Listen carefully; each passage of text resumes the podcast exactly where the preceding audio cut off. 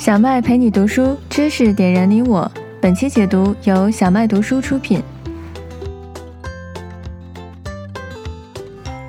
你好，欢迎收听本期的小麦读书。今天咱们这本书啊，是一本财富类的好书，中文呢翻译成为叫做热点或者叫内容密码，英文原名叫 The Content Code。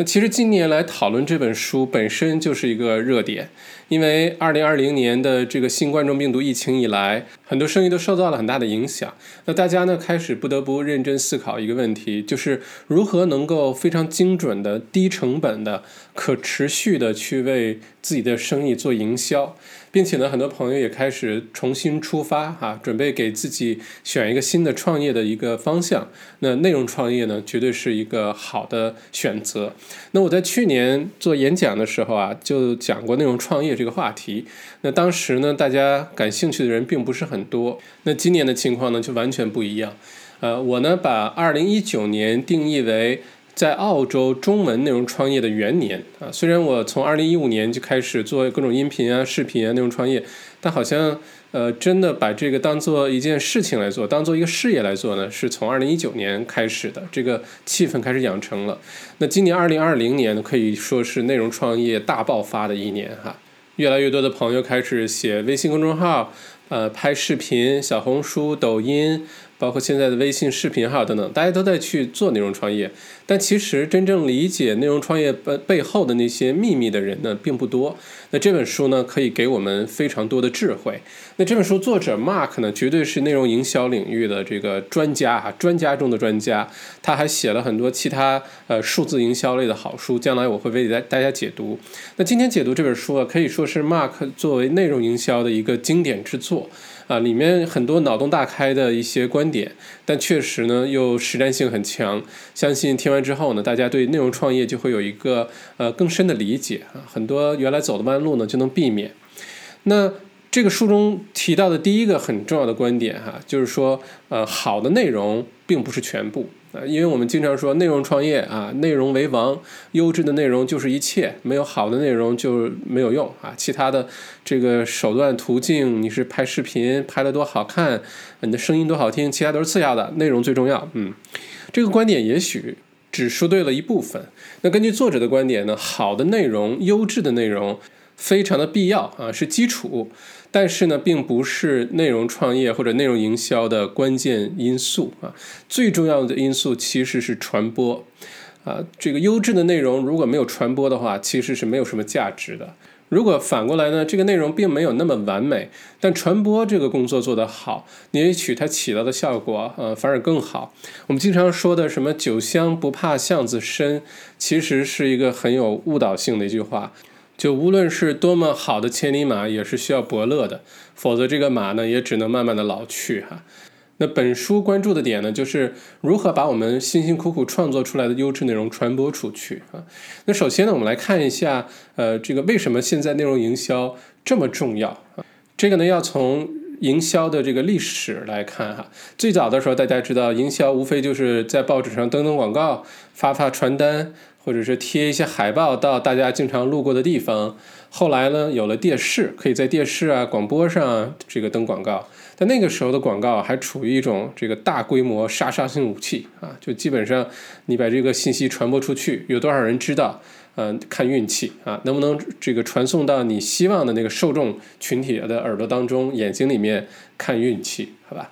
那这是最早的。后来呢，开始有了互联网啊，有了数字营销这个概念。呃，大概呢是出现在呃一九九零年的年中的时候。呃，不知道大家记不记得那个时候上网用的是什么调制解调器啊？速度什么九十六点六 K 啊？一一拨号要有电话线对吧？一拨号还有那个吱嘎吱嘎那个声音啊，这个有点暴露年龄了哈。然后那个时候这个代表的公司网网站呢，其实非常的少，像什么美国在线啊呃 AOL 就是啊，还有什么网景 Netscape，雅虎，都是那段时间呃知名的一些网站。呃，小麦呢还记得我第一次连上互联网是一九九四年的时候，那个时候上网速度慢极了。刚连上网的时候呢，呃，首先那时候好像有电脑的人不是很多，所以网络是个非常新鲜的一个概念，不像现在，这这个大家都想象不了没有网络该怎么活，对吧？我记得当时上了网接通，特别兴奋，然后不知道去什么网站，呃，看什么内容。呃，打开的第一个网站呢，这个想来想去是本田汽车的美国网站 Honda.com。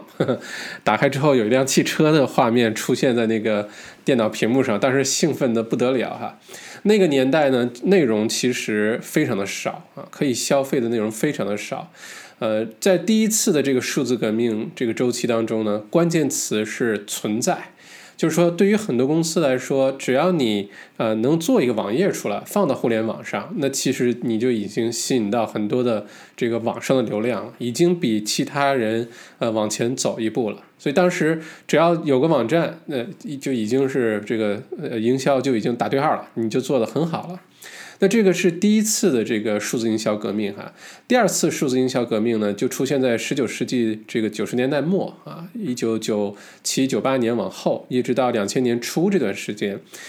这段时间的代表公司呢，大家耳熟能详，就是 Google 谷歌啊，呃，作为一个搜索引擎。横空出世哈，然后这么一个三百亿美元的新领域、新赛道就这么建出来了。原来根本就没有搜索引擎这个这个行业，更没有这么多的收入。这有点像 Nespresso 那个胶囊咖啡哈，自己给自己打造一个赛道出来，然后自己在这个赛道里面称王称霸啊。那谷歌这个年代呢，其实关键词在于呃发现 discovery，因为到了十九世纪末的时候，两千年初的时候。绝大多数的公司都已经有了自己的网站，有了自己的网页，也会把很多重要的公司信息啊，呃，一些这个用户的需要的一些基本的服务啊，都放到自己的网站上去。那这个时候呢，互联网的内容已经开始变得比较拥挤，呃，如何能够迅速的找到你？那靠的其实是这些搜索引擎这公司。包括国内的百度啊，包括后来出了一些搜索引擎，像必应啊等等，其实都是赶在了第二次数字营销这个风潮当中啊。那我们现在正在经历的呢，其实是第三次数字营销革命啊。那这个阶段呢，呃，它的关键的表现手段就是社交媒体、移动互联网啊。原原来大家上网必须是坐在电脑前，哪怕你有个笔记本电脑，对吧？你也要坐在电脑前上网。现在，呃，基本上每个人这个口袋里掏出手机就能跟这个世界连通了，这简直是一件其实非常奇妙、非常神奇的事儿。如果往回推个十年、二十年，你跟一个普通人说，哎，你知道？那么将来你的口袋里，你像机器猫一样掏出一个呃一个玻璃一样的一块东西，你就可以呃做直播，就可以听音乐，就可以打电话做视频，你可以做好多好多事情，那是没有办法想象的哈。那社交媒体和移动互联网带来的这第三次数字营销呢，代表的公司比如说 Facebook、脸书啊、油管、YouTube、Twitter、Instagram、微信、微博。啊，等等等等，包括咱们现在一些短视频网站，什么抖音啊、小红书啊，啊，都是这个社交媒体、移动互联网的宠儿和产物。那我们正在经历的这个第三次数字营销的关键词呢，其实是 utility，就是功用。功是功能的呃功，用是用途的用。呃，什么意思呢？就是呃这个阶段的。这个网上的内容，互联网的营销啊，它不再是你只要存在就可以了，或者是你只要想办法 SEO 通过搜索引擎优化能找到你就行了，不是的，而是如何让人们在有一个需求的时候能够迅速的解决它这个问题。你比如说，我们现在看电影之前，是不是要到 IMDB 啊，或者到豆瓣网啊去看一下一个电影的这个评分是多少，再决定是不是要去看这个电影，对吧？或者是现在很多比价格的网站啊，哪个平台更便宜啊？呃，哪个这个商场在打折啊？或者是一些买电子商品啊、买电脑啊、买汽车啊，甚至这这些产品信息测评这些网站，所有的这些呢，它突出的都是一个如何怎么怎么样，how to 怎么怎么样，或者是比较之后怎么怎么样。啊，这个强调的就是公用啊。那第四次的数字营销革命呢？那即将到来啊。我们先留个关子啊，这个之后再详细的展开说这个。那这三次数字营销革命呢？呃，我们可以看到，内容这个关键词是在一直被呃颠覆的。那刚开始的时候，生产的内容非常的少。那现在呢，越来越多的这个优质的内容出现在互联网上，呃，现在甚至有一种说法，就是呃，每二十四小时上传到互联网上的内容，包括视频啊、文字啊、音频啊，呃，对于一个人来说，一生都已经是听不完、看不完的了，并且呢，在未来几年，这个内容。的这个量啊，还是呈指数级增长。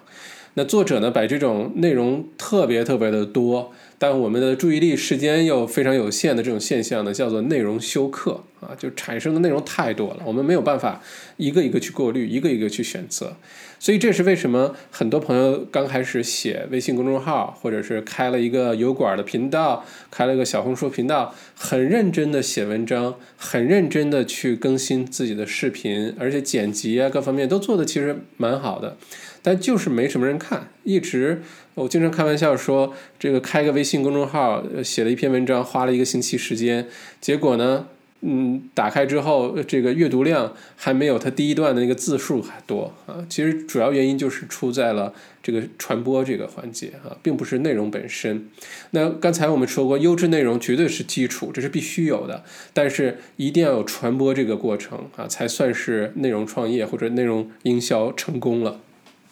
那我们看一下这个作者在书中提到的六个能够点燃你内容哈，帮助你内容传播的六个重要的这个核心策略，我们一个个展开讲。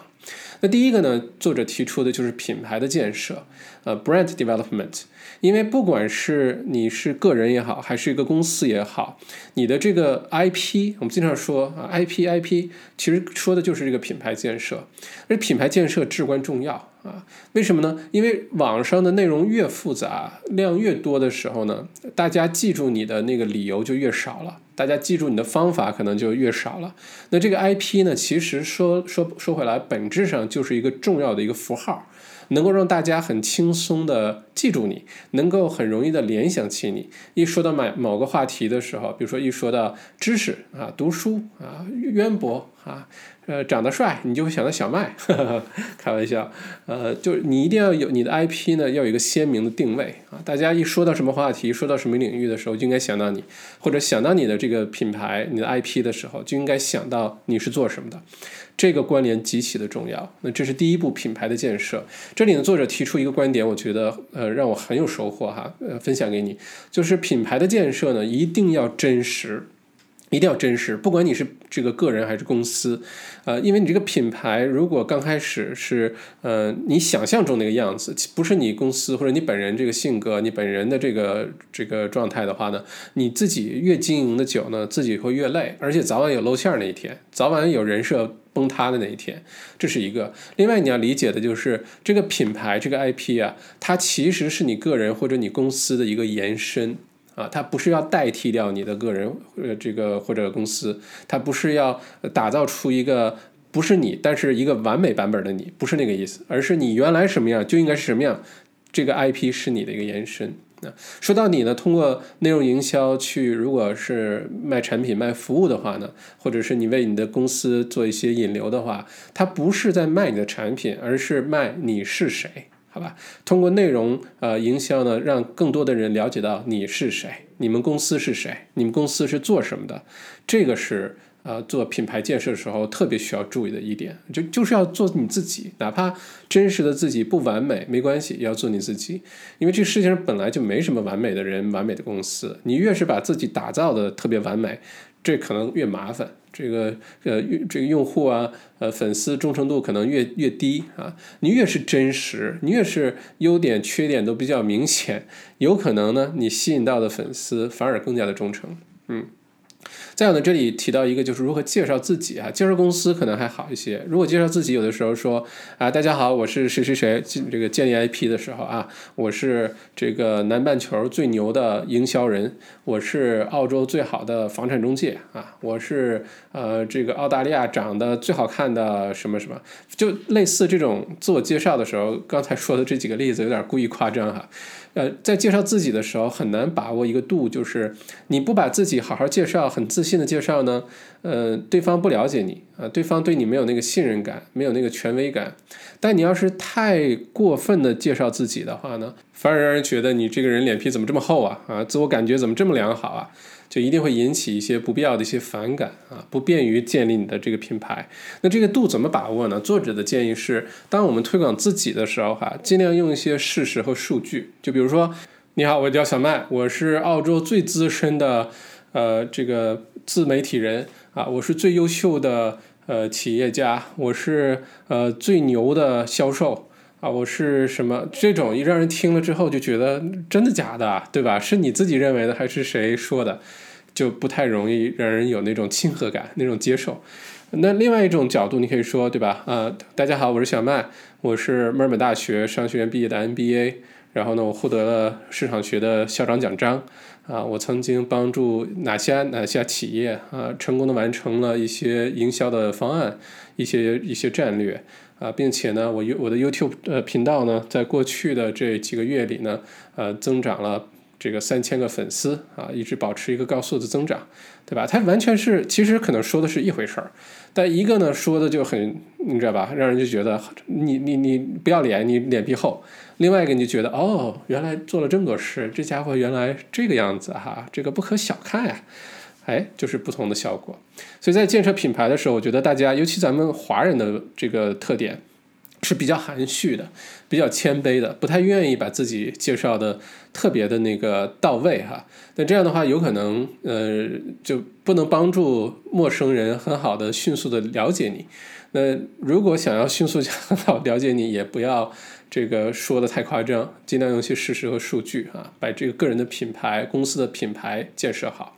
那这是六个核心策略第一个重要点。第二个点呢是呃必须要让你的内容。不管是视频还是文字还是音频，要具备分享基因啊。分享基因的英文呢叫做 shareability，就是能够鼓励你的受众不但很喜欢你的内容，呃，而且呢很喜欢把你的内容分享出去啊。这个是整个这本书里面其实最核心、最核心的一点啊，是要敲黑板的一点啊。那作者就说，一篇优质的文章啊，有的时候被分享的次数是最重要的。嗯，比如说我们这个朋友圈里的一些公众号文章啊，有的时候阅读量可能很高，很多人甚至打赏啊，但这些呢其实都不是关键啊，关键是有多少人看完之后自觉的把它发到朋友圈里了，发到其他的群里了，发给自己的亲朋好友了，而这个动作才会注这个决定你的内容是不是呃能够被点燃。如果我们只是去关注阅读量啊，是这个打赏的人数啊，呃，未必呢，对于接下来我们去做更好的内容营销能起到什么帮助啊？应该关注的是它的分享次数。但这样做呢，其实并不容易，因为我们人的性格呢是不太愿意随随便便去分享别人的内容的。呃，作者举例呢，像 Twitter，呃，数据呢是每呃三百一十八条 Twitter 推文才有一条会被这个分享出去啊。当然。这个美国总统川建国同志的推特不一样哈，他随便发一个，这无数人帮他转发，那就是因为都是爆炸性的哈。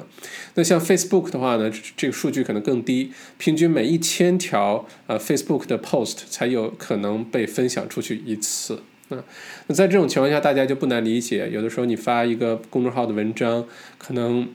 呃，分享的人很少，其实分享少是常态啊，分享少是正常的。如果一个文章被很多人主动的去分享，那一定是里面藏了什么秘密，才让大家有动力去分享，否则大家本身是没有动力去分享的，好吧？那你像现在这个微信公众号里面，不是右下角文章结尾的右下角有一个再看那个钮，你点的话呢，其实它呢是一种呃一种比较被动的一种分享啊，就是大家可以不把它自己转发到朋友圈里去。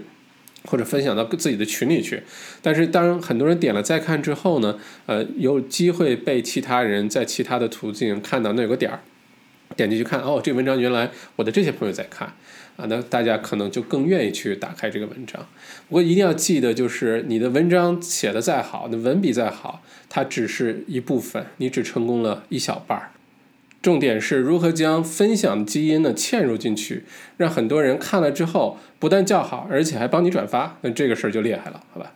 嗯。那我们看一下打造分享基因的三个重要的要素哈。第一个要素呢，其实是选题，因为有些话题本身呢就自带 BGM，自带这个传播属性。如果你是呃这个创作的内容里面含有这些话题的话呢，天然的很多人就愿意去转发它。那哪些话题大家比较喜欢呢？第一呢是农业，然后是音乐，然后是建筑、运动。时装设计啊，如果你的内容里面含有这些方面的东西，大家就很愿意去转发一下。那有哪些内容是大家不太愿意转发的？你不管怎么写，大家可能都看了就算了。那就是家用电器啊、日用品啊、呃通讯啊这些话题的，就大家看了之后转发的人会很少啊。那这里的秘密呢，就是当你选择话题之后呢，你的话题、你的内容本身啊，有可能并没有那么、那么、那么强的话题性啊。在这个营销里面，我们有个专门的词叫做 conversational brand，就是你的品牌呃是具有话题性的，很多人愿意在私下聚会啊、吃饭的时候去聊天，聊到你这个品牌。那如何让自己的这个品牌具有话题性、具有这个 conversational 这个属性呢？那就是把你自己跟一些这个呃流行的一些话题啊，把它捆绑在一起。这方面做的最好的是杜蕾斯，对吧？你像杜蕾斯是做这个安全用品的哈，特特殊安全用品的，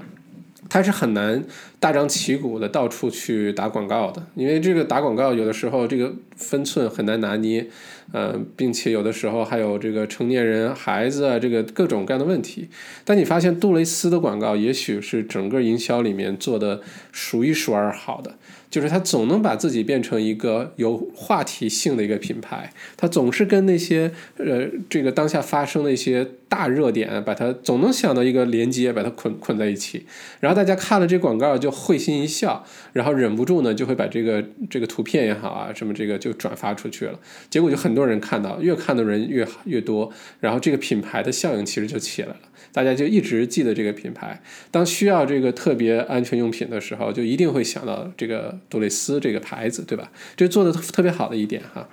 那这是第一个，就是选题。你要想你的内容，呃，分享基因打造的好，第一个是选题。那第二个关键的要素呢，就是必须具有社交货币的属性 （social currency）。什么叫做社交货币呢？就是大家。读完你的内容之后呢，他为什么要去分享？他如果分享了，对这个读者本身意味着什么？因为我们要充分理解一点，就是人们为什么分享我们的内容啊？一方面可能是因为这个内容确实还不错，但最重要的原因呢，其实是这个内容能为他们穿上一件什么样的外衣。啊，分享完这个内容之后，能够让这个世界如何看待它，这是他分享的最根本的原因。那在内容创作的时候呢，我们就一定要站在受众的角度去考虑。那《纽约时报》呢有一份研究成果啊，发现了这个五个人们最愿意分享的原因，分享给你哈。第一个原因就是你这个内容是不是有什么实用性，可以帮到别人。啊，比如说如何呃快速的开罐头啊，如何呃这个做好一场演公众演讲，如何把石榴籽儿能够轻松的敲出来，就这种实用性很强的内容呢，大家是很愿意去这个分享转发的啊，因为它有一个社交货币的属性，大家觉得我转发完之后能帮到身边的人，哎，你看我还是个很热爱生活、很好奇的人，对吧？这是第一个大家分享的原因。第二个分享的原因呢，是通过分享这个动作呢。告诉大家自己的爱好、兴趣或者关心的话题是什么啊？比如说，现在这个呃，澳洲雪季到来了，很多朋友喜欢上山滑雪，那就会有一些朋友喜欢发一些雪山上的照片啊，滑雪的一些话题啊，一些滑雪方面的文章啊、小视频啊等等发到朋友圈里。其实这个动作的本质呢，是告诉大家，你看我是一个喜欢滑雪的人，你看我现在关心的是这个话题。啊，这是第二个大家分享的原因。第三个分享的原因呢，是为了强化这个某种关系，表达好感啊。有也有那种时候，大家分享的一个什么公众号文章呀，发转发的一个图片啊，其实跟你自己关系可能并不大，但是因为这个文章、这个图片是跟你一个要好的朋友啊，你的合作伙伴啊。啊，等等有关系啊！你通过转发呢，来向呃这个内容的相关方呃示好啊，表达我们是这个关系很友好啊，这个是一个重要的大家分享的原因。那第四个呢，就是自我成就感。那当一篇好的文章啊，说的特别好的这些内容啊，提到自己了，或者提到自己所在的公司呃，自己的家乡或者自己的母校，这这些新闻报道，大家更愿意去分享啊。这个之前一提到。墨尔本什么变成世界最宜居城市了？这种新闻大家很愿意转发，对吧？一般转发都是在墨尔本的人，呵 呵墨尔本以外的人就不转发了。呃的这个暗自的较劲儿，但他不转发，对吧？或者是一提到了哪所大学、哪所中学，呃，一些好消息，发明了一些东西啊，或者出了一个非常优秀的人物啊，那很多这个校友也很喜欢去转发。那原因就是因为这个。第四个，自我成就感。那第五个原因呢，就是某种理想或者观点的表达。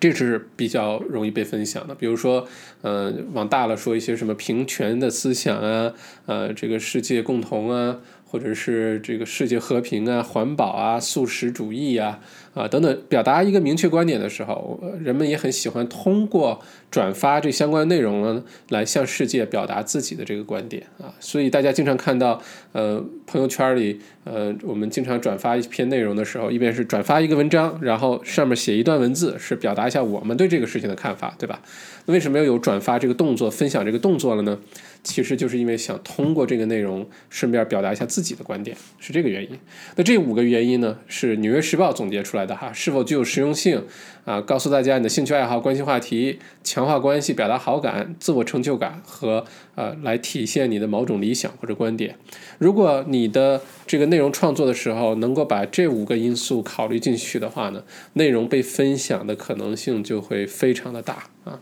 那朋友圈里这样的例子很多哈，包括。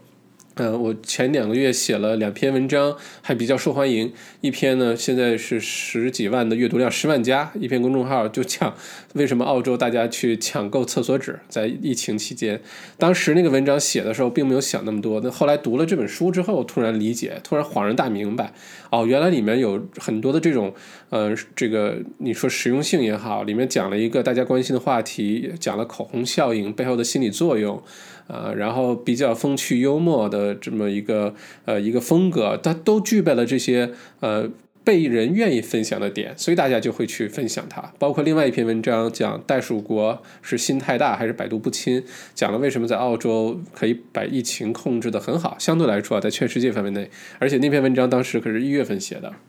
那当时其实我发现朋友圈里很多人转发，转发的。最多的包括移民中介啊、房产中介啊这些朋友们，因为他们想向世界传递一个呃重要的信息，就是澳洲呃是一个非常宜居的一个地方，很安全的一个地方。那你看，其实背后呢，都大家去转发它，呃，除了觉得文章写的挺有意思以外呢，更重要的是因为通过转发这个文章、分享这个内容，他们能够向世界表达一个他们的观点和想法。啊，如果理解了这一点之后，你在创作内容的时候，就可以站在受众的角度想一想，哎，我的这篇文章或者或者我做的这个视频，能够为什么样的受众穿上一件什么样的外衣？为什么他们看了之后会愿意去分享？然后你在创作的时候就把这些基因都把它这个嵌入进去，那的文章就很容易被点燃，好吧？再有呢？作者提到打造分享基因的第三个重要的要素，哈，呃，就是一定要有感情色彩，一定要能触发大家的这个感受，而不是呃利用理性。那大量的数据啊、报告分析证明呢，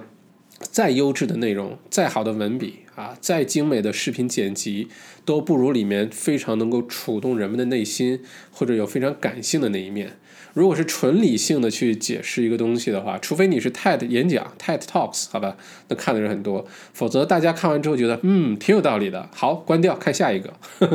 大家不会就是有主动那个去分享他的那个动力。啊，但如果你看了之后特别感人，尤其是你发没发现朋友圈也好，或者呃什么 Facebook、微博啊，很多被转发的都是那种特别感人的一些镜头啊、感人的文章啊，或者什么泰国特别感人的那些广告啊，都是这些。因为人们更愿意去转发那些、分享那些触动我们内心深处感受的那些内容，好吧？所以呢，这是打造分享基因的三个要素啊。第一个是选题。第二是要具有社交货币的属性，第三个就是要能够触发我们的内心当中的感受和感情，而不是一味的做特别理性的内容，对吧？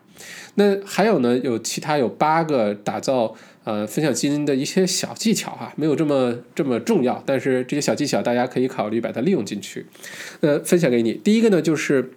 你的内容，不管是你的网站、你的博客啊，你公司的网页，一定要有非常便于分享的按钮。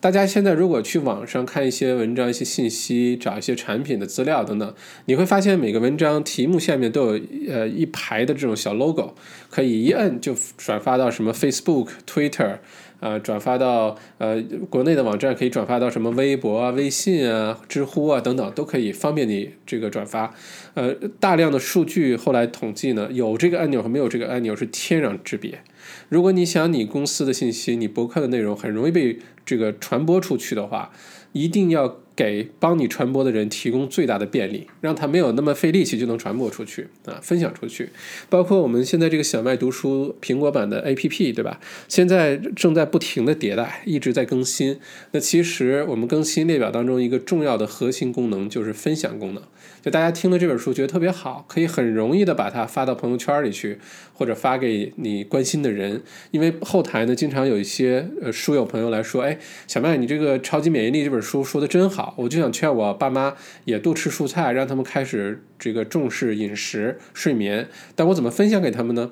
除了这个下载 APP，他们可能用的还是安卓系统等等其他原因，分享没有那么没有那么容易啊。哪怕大家非常愿意去分享，但因为不容易呢，可能也就停下来了。所以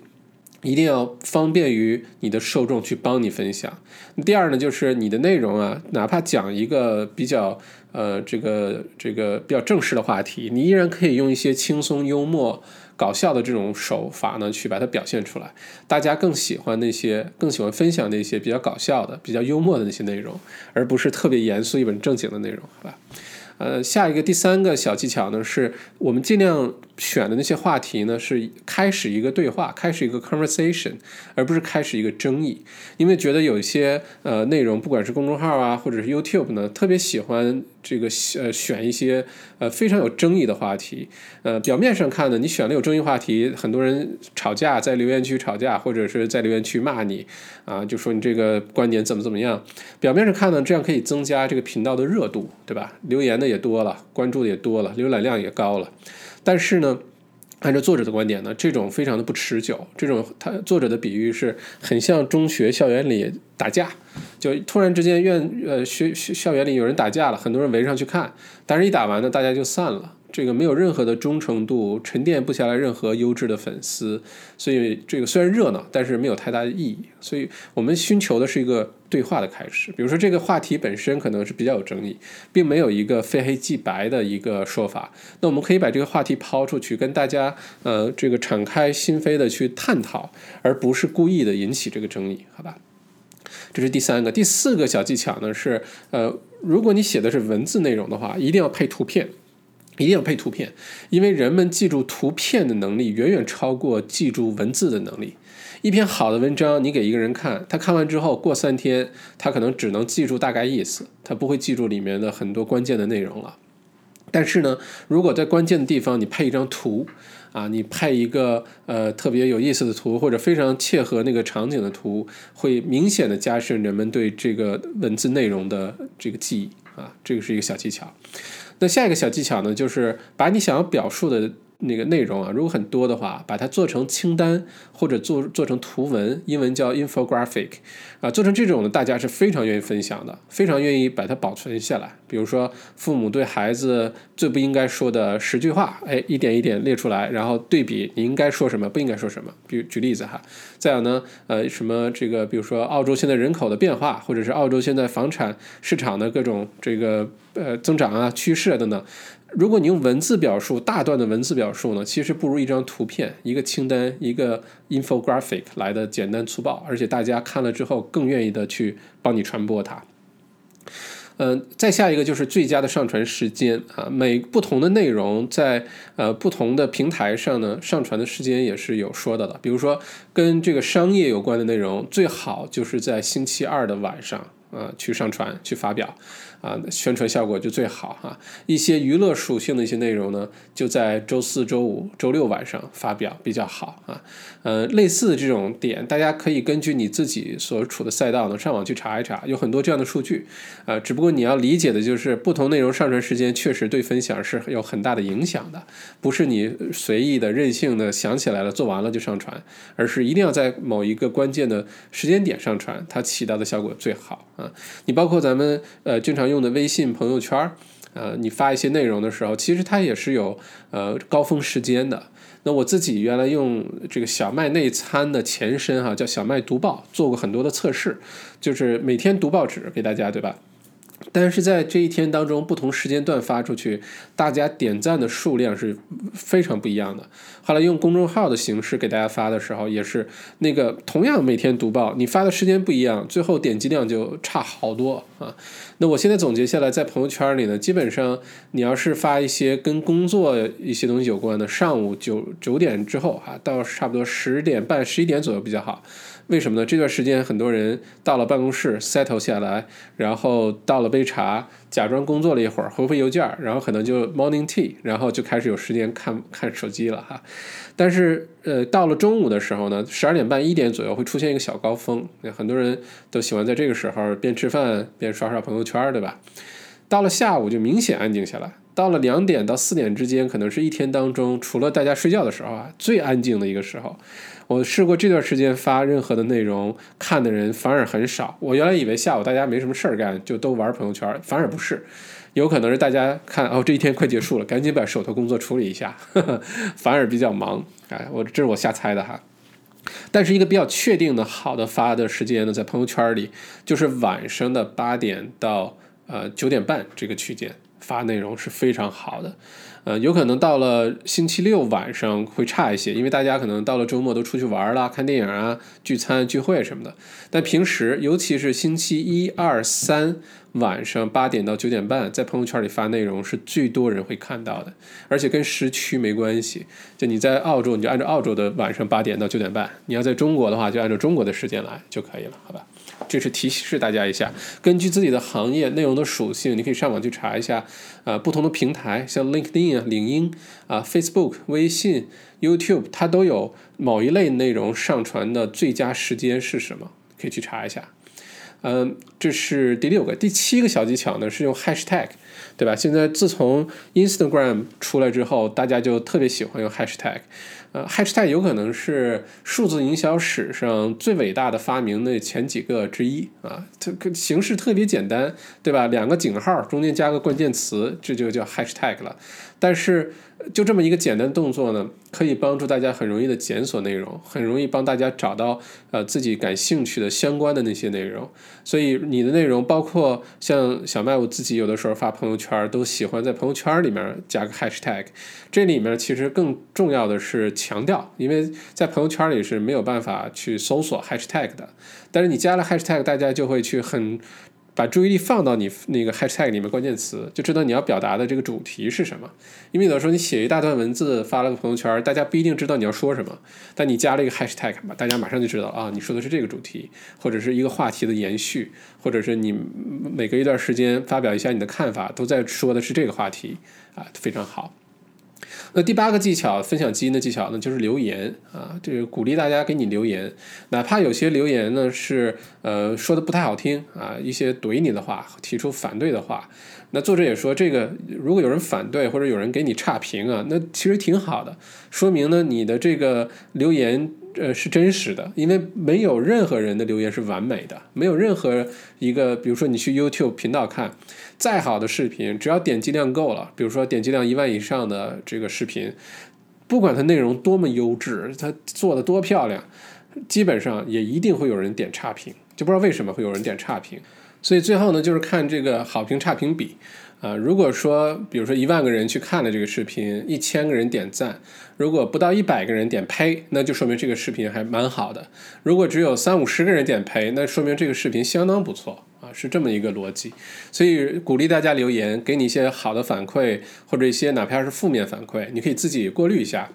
是不是好好的去听取一下这个建议，改进一下自己，或者是大家鼓励你的点，你就知道哦，这方面我做的挺好的，那下次就继续坚持做。所以一定要呃允许留言，并且呢呃你要知道留言有可能是很重要的一个呃大家愿意分享的一个原因，好吧？呃，很多微信公众号文章也是打开之后，大家可能看文章的时间还没有看下面留言的那个时间多。很多时候我们进去就是看热闹的，对吧？看下面大家留言，有些留言真的是特别有意思。嗯，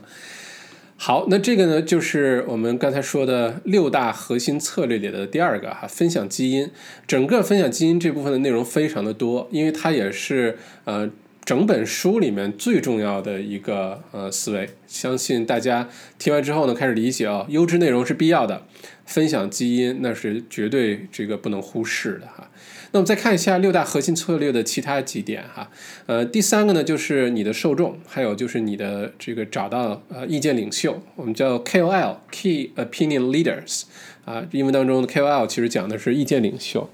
那这一部分呢，主要讲的是本书当中第二个核心的重点，就是打造你的铁杆粉丝。英文当中呢叫做 Alpha Audience 啊，就是你的最忠诚的这个粉丝人人群。那我们有的时候在制作内容的时候，作者给的一个小技巧就是，你不要觉得你是在对一群人说话，你在给一群人制作这个内容。他秘密的心法呢，是你假装只对一个人说话，只给一个人创作内容。你就好像在服务好一个人一样，好吧？呃，这个背后的逻辑就是这样，你会更加聚焦，你更加自然，而且呢，你会把很多的问题表述的更加清楚。而且作者也说，我们有的时候看有些 Twitter 的账号啊，Instagram。或者是 YouTube 都说啊，他有几十万的粉丝啊，他有上百万的粉丝。你像微博上很多这个国内的明星啊、大咖啊，经常就是大几百万、上千万的粉丝，非常难以置信哈。那其实作者的观点是你需要的根本就不是那些那么多的粉丝，你往往需要的是人数可以不多，但是非常了解你、非常支持你的忠诚的粉丝啊。在凯文·凯利的一本书里面。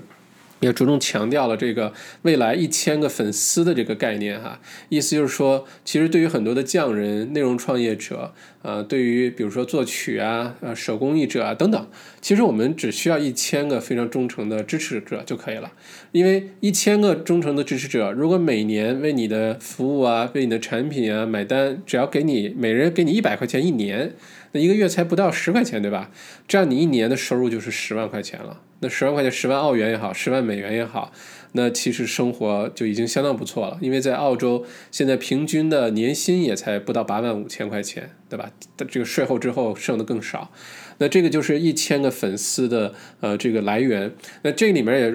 给我们一个很重要的启示，就是说你应该。关注在如何建立少数人的那个强链接上，而不是不停的去获得更多的这些弱链接的粉丝。很多人从来也没有见过你，也也不知道你是谁，也不知道你的价值主张是什么。可能关注你呢，就是看热闹，或者甚至还有去买粉丝的，对吧？这些呢，其实没有任何的实际的意义。如果你能找到那。一两百个或者是一两千个特别支持你的人，你的影响力啊，你的这个内容呃被支持被转发的那个概率啊，就远远超过呃有很多几十万上百万粉丝，但是跟他没有什么关联的这些人，好吧，并且。这个呃，作者提出呢，粉丝跟支持者呢其实是两回事儿。粉丝呢定义比较广泛啊，它可以是非常弱的链接，可能就是比如说呃，微博上曾经呃粉丝最多的是姚晨，好像是对吧？那你说他有那么多的粉丝，有多少人真的跟他有任何的这个关联？大家关注他，很多人是因为哎，大家都关注他，我也关注他。或者有时候他发点什么东西，我就顺眼看一下，但并不跟他有什么强的这个链接，也不会对他产生什么什么忠诚度啊，或者是呃非常非常支持他，不会有这种情情感在。而支持者 supporter 就是另外一回事了。支持者的意思就是刚才我们提到的这个一千个忠粉一样哈，就你做什么他都支持你啊，你卖什么东西他都愿意买。就像是我们很多人对苹果这个品牌的产品的态度，你出什么我都买，你就是出一个印着苹果 logo 的砖头我都买，好吧，就是这么支持你，呵 因为我支持你的理念啊，支持你的这个想法啊等等原因在里面啊，所以我们应该关注的是这个忠粉这个策略哈，铁杆粉丝策略，我们要关注的是如何打造呃吸引属于你的那个 alpha audience，需要的人并不多。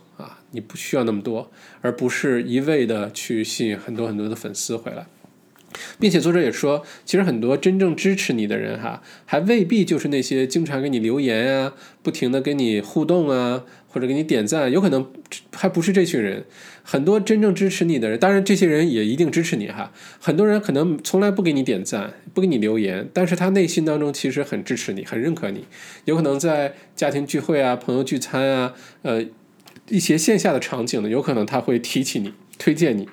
或者把你呃创作的内容分享给其他人，但是并不一定每天都给你点赞，或者是跟你互动，好吧？呃，不要忽略这个人群，这个人群反而是更大的一个人群啊。那作者也说，打造这个铁杆粉丝的是有一定的策略的。分享给大家一下。那这个粉丝从不认识你到支持你呢，它是有一个过程。那第一个过程，第一个角色呢，就是路人，就这人完全陌生人，他从来没听过你是谁，从来不知道澳洲王小麦是谁，对吧？那如何把路人变成你的粉丝呢？那第一步的转换方法呢，是通过你各种的营销宣传呀，一些免费的视频啊，先让这些路人、陌生人知道你啊，先知道、听说过你啊，这是第一步要做到的。那这是为什么很多人不停的更新自己的 YouTube 频道啊，更新小红书啊、抖音啊，发一些文章啊，在知乎上去解答一些问题啊？其实主要的原因就是让更多的从来没有听过你的路人开始听说你。这是第一个环节。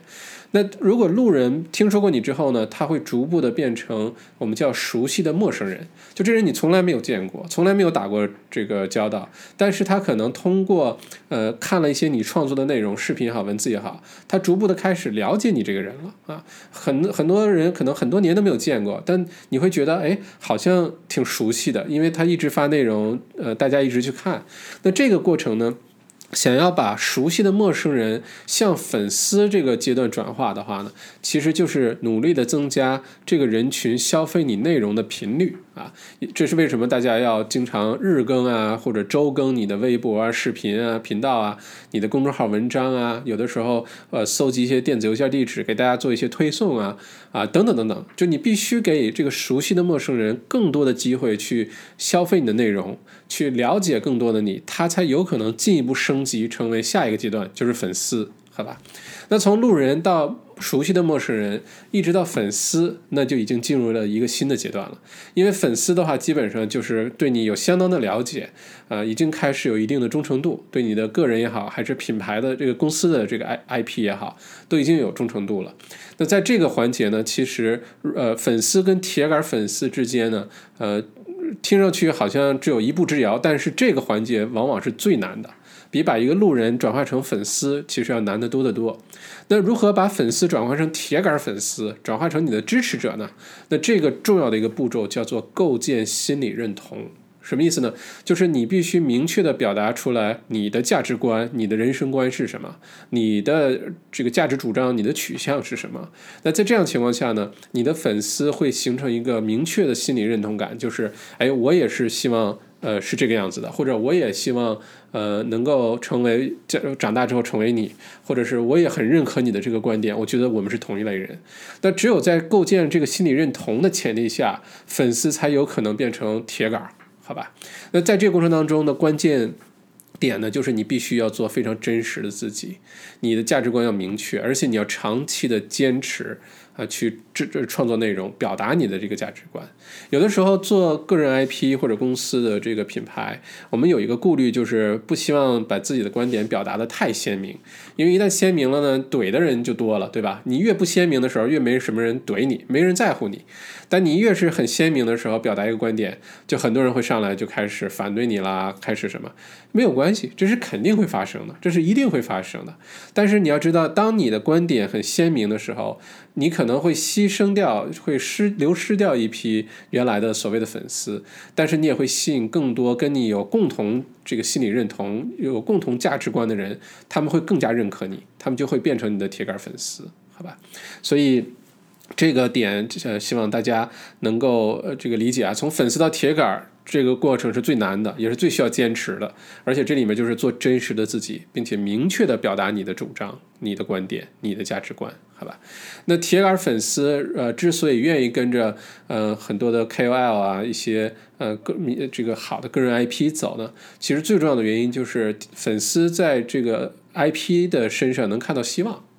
能看到未来一个更好的自己啊，能看到未来能自己能能成为的一个样子啊，或者是这个大家希望这个这个呃个人 IP 啊，作为粉丝希望它能变得更好啊等等，希望是这个环节的关键词。那在这一章呢，作者也提到了内容的三个种类啊，分别是针对的你的粉丝人群的不同的阶段。你比如说第一个 H 呢是 Hygiene Content 啊，这翻译过来其实。没什么好翻译的词，就把它叫做信息零食，就是很碎片化的一些信息，你把它发出去，你可以发在 YouTube 频道上，发在你的微信视频号，发在小红书、抖音公众号上，都是很碎片化的信息。这个目的呢，是让更多的路人、陌生人开始知道你，啊，听说过你，然后开始关注你。这是这种呃第一个 H 哈，第二个 H 的内容呢是 Hub Content，这里面呢就是有呃比较有这个有料了啊，有一些很核心的一些内容，一些很有用的信息，它体现的方式呢有可能是公开课啊。一些专题的演讲啊，一些网络专场的直播啊，等等这些形式，这个过程呢，其实是把很多熟悉的陌生人转化成粉丝的这个过程。那最后一个 H，我们说三 H 内容，最后一个 H 就是叫 Hero Content，Hero 就是英雄的那个意思。就这个里面就是充满了呃，这个当然是非常有料啊，充满了激励。充满了非常有价值的一些干货的这种内容，叫 hero content。那这个呢，一般就是把你的粉丝转化成铁杆粉丝的这个过程啊。这个大家可以在设计自己的这个内容呃创业的时候，可以把它考虑进去。你不停的平台，它的这个关键的作用是什么啊？哪些是路转粉的？哪些是粉转铁杆粉的啊？把这个考虑好。OK，那这个就是六大呃核心策略的第三个。那另外三个呢？呃，相比较这个分享基因啊，相比较品牌建设，相比较呃你的这个铁杆粉丝策略呢，呃，没有那么的。突出，但是呢，我们还是有必要来好好了解一下。那第四个策略呢，就是分发宣传与 SEO 啊。那这一块呢，作者主要强调的是，呃，不要忽视谷歌的这些 SEO 搜索引擎的优化啊，让大家能够更方便的找到你。因为现在大家第一个习惯，一旦想解决什么问题，就是去找搜索引擎，不管去找谷歌也好，还是到 YouTube 去搜怎么怎么办啊，什么情况下该怎么办，什么什么是什么，大家很喜欢用这种方法来。找到世界上那些答案，所以还是要关注一一下这个 SEO，啊，引流到你的平台啊，引流到你的频道啊，引流到你的个人网站啊，这个要关注。再有呢，就是在营销的时候，我们做内容营销啊，它不是呃光是去营销你的产品的服务，它不是一个从外到内的这这个营销过程，而是一个从内到外的营销过程。这个。关键点啊，敲一下黑板，就是你要把你自己先营销好，你把你自己的个人 IP、公司 IP 营销好，你的价值观营销好，然后它才会引出来你产你制作的产品的服务。这很像是之前咱们解读的另外一本书，叫《从为什么开始》啊，Start with Why，就是那本书的一个核心思想，就是比如说你是用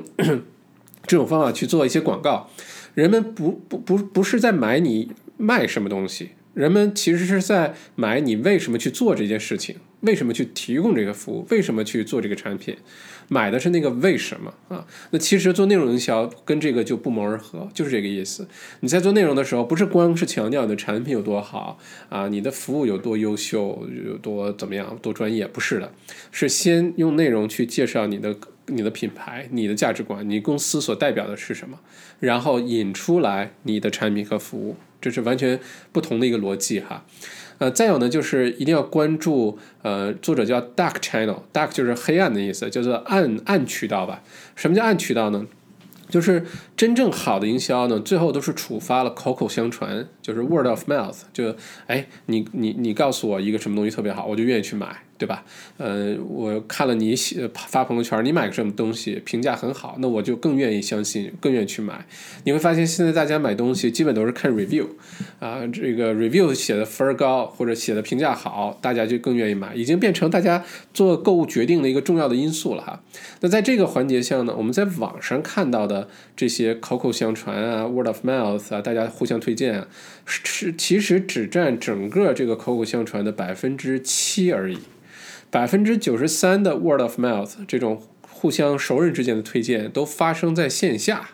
啊，这个大家一定要呃不要忽视掉哈。就是说，很多的时候是大家一起还是什么聚餐啊、聚会啊，一起出去玩啊，就顺便说，哎，你知道吗？有个叫小麦读书的一个 app 特别好，你每个星期你听了之后你就特别长知识啊。在这种场景下，其实比做什么广告、什么宣传来的效果要好的多得多。那就如何触发口口相传？那就回到刚才我们说的，要把你的品牌变成一个 conversational brand。一个充满话题性的一个品牌，大家就愿意去谈论你，去愿意传播你，好吧？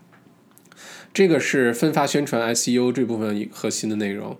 嗯，那第五个呢，就讲到权威 authority，这个是我身边很多来呃做内容创业的朋友或者影友提的最多的问题之一，就说，哎，小麦，我没有什么权威性啊，我又不是什么教授，我又不是什么大咖，我又不是什么领域的专家，呃，为什么大家要听我说呢？为什么大家要听我来购买我的内容呢？哎，这个权威性这个东西很有意思。就说第一个呢，是其实很多人在自己的一个领域是非常有权威性的。你并不需要是这个权威这个领域里面最优秀那个人，你只要是这个领域里面前百分之二十优秀的人就可以。他的逻辑是，比如说你想教好小学生，你不需要是教授，你不需要是院士，你可能是大学毕业生就可以教小学生了，对吧？然后你想教中学生，有可能你是研究生就可以教中学生。你想教 MBA 的学生，那你是教授，对吧？然后一层一层往上，并不需要你在这个领域已经登峰造极了，你已经是张三丰了，你才能去开武术班，你都是叶问了，你才能去教这个这这个咏春，不是的，你只要你的受众群体。从你身上能够获取价值，你有东西能分享给他们，你就是有价值的，好吧？这是第一个，要对自己有信心啊，或者逐步的给自己在这个领域里面树立那个权威性。而且这个什么叫权威性？这个权威性的定义啊，就是你把自己当做一个可信的信息的来源就可以。那你比如说在新冠状病毒疫情期间哈，呃，小麦内参就每天给大家这个分享这个呃疫情的情况啊、进展啊、数据啊。呃，病情呢，然后怎么去保护自己啊？一些注意事项啊。而且因为我是非常谨慎的对待我接收到的各种信息，那些不太真实的、夸大其词的信息，我都把它过滤掉，只分享那些非常确凿的那些信息。所以在那段时间呢，我就变成了一个，就小麦内参啊，就变成了一个很有权威性的一个信息发布平台。很多的呃朋友呢，不管通过邮件啊、微信公众号后台留言，就说：“哎，小麦，疫情期间。”我其实就只看你的这个小麦内参，因为其他的信息太乱套，不知道该相信谁。但大家，我其实反过来你想一下，我又不是什么新闻联播，我又不是什么呃特别权威的媒体，我又不是什么路透社，我又不是 BBC，对吧？为什么这个时候在这么一个阶段我有权威性了呢？其实就是因为我在这段时间在提供一个可信的信息，我是一个可信信息的来源。那你也可以在某些领域成为那个可信信息的来源。如果你一直坚持这么做的话，你就是有权威性的，好吧？这是第一个。再有呢，作者说权威性这个概念啊，它是可以借用的。就你没有权威性没关系，你可以邀请你这个领域里面或者你面向受众的这个领域里面的一些呃已经知名的一些 KOL 有影响力的有权威性的一些人，你可以去采访他。你可以去帮他推广，跟他产建立起这个关系。然后呢，有的时候你可以邀请这个 KOL 帮你帮转发一些你写的一些好的一些内容，对吧？这样的话，你的权威性马上就能建立起来。只不过在这个过程当中呢，作者提示你一定不要去跑去说，哎，小麦帮我发个广告，帮我发个朋友圈，帮我转发这那个内容。你要知道，越是有名的，越是有影响力的 KOL 呢，是越不愿意轻易的去帮人转发什么东西的，因为他很爱护自己的羽毛，好不容易建立起的这个个人 IP，对吧？但反反过来，如果你本着互惠互利的原则，这是关键词啊，是互惠互利的原则，你先主动的去帮这些 KOL 去推广他们的内容，分享他们的内容，啊，帮他们去留言，跟他多一些互动，或者写一些呃一些文章，引用他的一些观点啊等等。那这个互惠互利的关系建立起来之后呢，对方是很愿意为你去做些什么事情的，比你单独去要求说，哎，帮我转发一个这个吧，怎么怎么样，那个效果来的好得多得多。我记得逻辑思维里面哈，罗振宇罗胖，呃，举过一个例子，就是他不是每天早晨在他的微信公众号里面有个六十秒的语音哈，坚持好几年了，每天都坚持。呃，当时呢，他无意当中发现了一个小男孩，这个小男孩干嘛呢？就是每天六十秒语音一结束，这个小男孩就把文字版的打出来，然后发个朋友圈。就这么简单一个动作，每天坚持，只要罗胖那边发六十秒语音，他这边就打个六十秒语音的这个文字版发到朋友圈，默默的被后来被逻辑思维的这个工作人员发现啊，默默观察这个人好长时间，好好多年。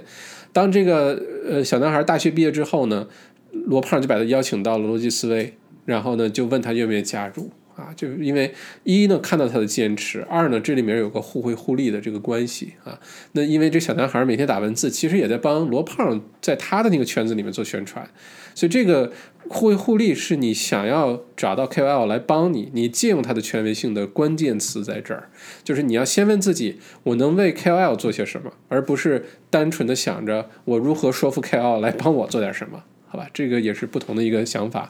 包括这个小麦读书，我们的一号粉丝哈，呃，安雅同学，这里这个提一下，因为当时小麦读书，呃，二零一九年六月份刚有这个想法的时候，就无意当中把报名链接，当时那个报名页都没做好，就跟着小麦内参一起群发出去了，结果安雅同学那天就报名了，就还没有报名页，也不知道小麦读书是什么。也不知道我要做什么东西，然后安雅就报名了。但其实呢，我跟安雅之前基本上没有什么太多的交集，最多也就是有几次见面，呃，甚至没有什么机会去交谈，互相去了解啊。可能安雅在我的朋友圈里很很长时间看小妹内参啊，看我制作一些内容很久，就形成了这个可能就是我们之前说的这种粉丝的关系。啊，或者是铁杆粉丝的关系，但是我们互相的了解并不多。那后来呢？安雅的公司想这个呃邀请我去做一场小演讲啊，讲的小巨人那本书，就是如何打造一个小而美的团队，很有斗志。你不需要人很多，但是这公司可以做很有意思、很伟大、很有价值的事情。那我就特别开心去帮他做这些事情，你知道吧？因为我也要把我的粉丝照顾的好好的。如果你愿意支持我，我也非常愿意支持你。它就是一个这样互惠的，这个是人类现在心理学当中最重要的一个发现之一，就是互惠的原则。就你希望对方为你做些什么，你先问问自己能为对方做什么。这个在我们之后会讲一些谈判的书啊、销售方面的书啊，都会提到这个观点，包括两性关系的书也会提到这个观点，就是互惠原则，它能明显的改善你生活当中很多的地方，好吧？这个是第五点，权威哈。第六点呢，就是社交认同，就是 social proof，啊，或者叫 social signals，也就是说，呃，两种情况，一种呢是你的文章经常几万个人去看你的公众号文章，或者你的视频呢经常发出来就呃几万甚至上百万的这个浏览量，呃，或者另外一个视频呢虽然制作很优质，但是基本没什么人看，或者文章的阅读量每次都很低。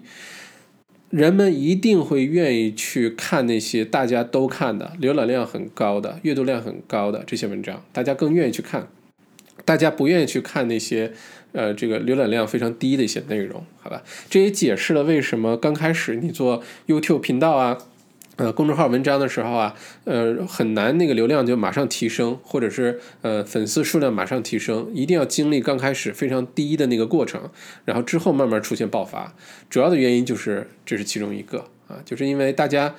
觉得你的内容我不要花时间，我时间这么宝贵，我不要去看一个大家都不去看的内容，就好像很多餐馆对吧？同样是两家披萨店，一个里面人满为患，另外一个里面一一一个人都没有。你到门口，你会去哪一个？你可能宁愿排排队去那个人特别多的，你也不愿意冒险去一个人都没有的那家店，对吧？这就是人们的一个从众的心理。呃，在内容创作这个领域里面，就是社交认同 （social proof）。所以呢，你可以鼓励你的内容之后，更多的人帮你做一些 testimonial 啊，做一些视频啊，呃，写一些评语啊，对你这个内容的看法呀，鼓励大家都在下面留言呀。然后，当你的内容啊转发量变高、阅读量变高的时候呢，自然而然就会有越来越多的人来关注你。你像 YouTube 频道，大家如果想做 YouTuber。你的频道刚开始几十个人、几百个人的时候是特别难熬的、特别缓慢的，但是一旦突破了你超过十万、五十万的时候，后面基本上你就不再生产内容了，你都会不停的在这个这个加速的去增长粉丝数。它原因就是因为前面的内容已经很多人看过，大家看，哎，这一定是很好的内容，不然不会有这么多人看。结果我去关注你吧，哎，越是这种心理，关注你的人越多。就是因为这个，好吧？那这个呢，就是呃，我们说的这本书呃当中内容被点燃的六大核心策略。简单总结一下呢，就是第一个是品牌建设，不管是个人 IP 还是公司的 IP。第二个呢，就是一定要嵌入分享基因，再优质的内容也需要分享，否则毫无价值啊！一定要想办法让你的内容能够被分享出去。第三个呢是呃你的受众铁杆粉丝策略，你的 Alpha Audience 是谁？好吧？第四个呢是呃这个分发宣传 SEO 啊，大家记得就是很多的口口相传是最有效的，但是往往发生在线下啊，百分之九十三都发生在线下。第五个是权威，第六个呢是社交认同 （social proof） 啊。那这六大策略呢，可以有效的帮助我们把优质的内容传播出去啊。因为能够创作出来，坚持的创作优质的内容是一方面，能够把它大规模的、高效的传播出去，这个是成功的秘密，好吧？那这本书呢，我就为大家啊解读完了。呃，总结一下呢，就是大家这个要理解哈，内容啊。它作为营销也好，作为创业也好，它不仅仅是一个手段，不仅仅是一个营销的方式。其实通过内容的传播呢，它是一个帮助我们与这个世界建立关系和信任的一个最有效的办法。因为我们现在你能接触到的实际的人，呃，并不多，对吧？但是你通过互联网。通过这个媒介，你能与世界连接的那个能力就变大了很多，啊，这个现在大家都很公平的是，掏出手机都可以做原来只有在电视台才能做的事儿，你就可以做直播啊、录视频啊，有这些各种平台可以用，所以这个时代特别适合做。内容创业啊，呃，我们充分的理解内容到底被我们带来了什么之后，你就知道了，它带来的其实是与世界建立关系和信任，并且呢，信任呢其实是人类一直以来商业当中最重要的核心。就其实所有的商业都是围绕着信任展开的。如果说大家喜欢你，有一句名言说的挺好，如果大家喜欢你呢，他。可能很愿意听你说话，可以可以愿意看你做的视频，但如果其他人信任你的话，就会愿意跟你做生意了，就会愿意付费给你了，就会愿意变成你的客户了，就会愿意变成你的忠实的粉丝了。所以信任一直是整个商业关系当中的核心。那内容创业啊，其实就是可以帮助我们与这个世界啊，与这个陌生人，在用很短的时间，用很高效的方法建立起来这个信任最有效的一个途径。啊，这就是内容创业。你要是让问我小白内容创业到底解决什么问题，我说实话实说，就这一句话就能概括，就是通过内容的传播、内容的创作，让我们与这个世界、与这个陌这个陌生人建立起来信任啊，这个是最后最大的一个秘密。那包括这个内容的创作哈，有一句话我觉得说的特别好，就是我我们一直在创作内容，但其实内容也一直在创作着我们。啊，我们通过创作内容成为更好的自己，成长的更快啊，看待这个世界这个更加客观，呃，看待的角度越来越多。其实最后受益的都是内容创作者本身，并且呢，你在做内容的时候一定要记得，就是内容真正的价值啊，嗯，在于最后的分享有没有被传播出去，好吧？那恭喜你，呃，解锁了这个内容密码哈，呃，这本呃这个热点又叫内容密码这本书。呃，如果感兴趣的话呢，这个好像是有中文版，但至少英文版是很容易买到的。如果你做内容创业呢，这本书我强烈推荐给你，可以呃买回来好好翻一翻看一看，或者我们这本书的解读呢多听几次，相信对于你的内容创业或者内容营销呢一定有很大的帮助。我们之后呢也会解读很多这方面呃内容创业的好书，因为内容创业对于小麦来说是一个非常有热情、很关注的一个话题，包括我们的 We Tribe 啊，我被内容创业营营。呃，这个非常的成功哈！上次创始营结束之后呢，内容创业营也会做成线上课。那错过的朋友呢，欢迎啊关注一下，七八月份的时候就会上线。你可以充分的去详细的、系统的好好学一学内容创业到底怎么回事儿，如何做内容营销。非常感谢你的收听，咱们下一期小麦读书见。